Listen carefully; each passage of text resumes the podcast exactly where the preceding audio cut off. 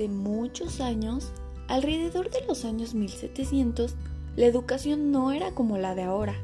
Los niños no aprendían como tú y como yo, ya que antes de la Ilustración, los sistemas educativos europeos estaban orientados principalmente a enseñar un número limitado de profesiones, por ejemplo, órdenes religiosas como sacerdotes, hermanos y hermanas, trabajadores de la salud como médicos y burócratas, como abogados y escribas.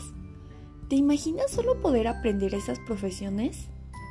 Como en todas las historias, necesitamos un héroe, que en este caso su nombre es Rousseau, con su texto El Emilio. Pero, ¿por qué es un héroe? Según Rousseau, la verdadera educación es teoría para la práctica, de forma que si es necesario entender algo, ha de aprenderse mediante ejercicios. Según esta perspectiva, nos educamos antes de la escuela en el hogar y cualquier circunstancia que sucede el proceso educativo.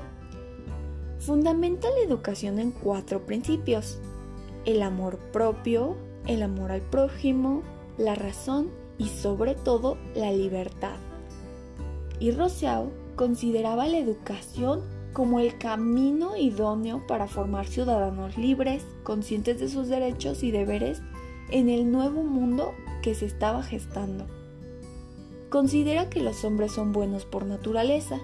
Además, introdujo al juego como una manera de aprendizaje. Por todas estas aportaciones, se le considera el padre de la pedagogía moderna. Como podemos ver, muchos años después seguimos tomando muchos de estos aspectos. ¿Te puedes imaginar haber estudiado en su época?